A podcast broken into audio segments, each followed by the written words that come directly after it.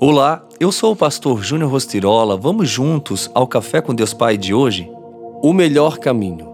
Entrem pela porta estreita, pois larga é a porta e amplo o caminho que leva à perdição, e são muitos os que entram por ela.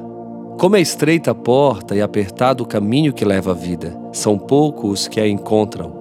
Mateus 7, 13 e 14. O Senhor compartilhou essa palavra em um momento muito importante para todos os que estavam presentes durante o Sermão do Monte. Na vida, você sempre terá escolhas a fazer. É como se trafegássemos numa estrada reta, com várias bifurcações e diversos atalhos. Nossa vontade é sempre optar por um trecho mais rápido para o nosso destino. Mas quando você de fato sabe que a sua provisão não vem de nada que é ilícito, mas unicamente de Deus, você vive um outro nível. Se em algum momento da sua vida, em meio às dificuldades, você estiver sendo tentado a desviar-se do caminho do Senhor, seguindo uma solução mais rápida e fácil, saiba que você está sendo testado. Então, não falhe.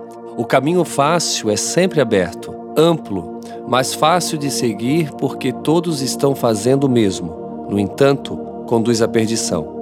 Se você quer viver o sobrenatural de Deus aqui na terra, mas não quer viver o que a Bíblia diz, você vai se enganar a vida inteira e ficar de fora da maior de todas as promessas, a vida eterna. Portanto, é necessário viver em alinhamento com Deus.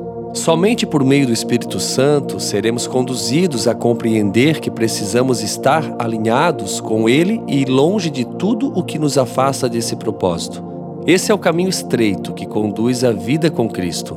Sigamos uma vida de retidão pela única estrada que nos conduz até Jesus, o único caminho.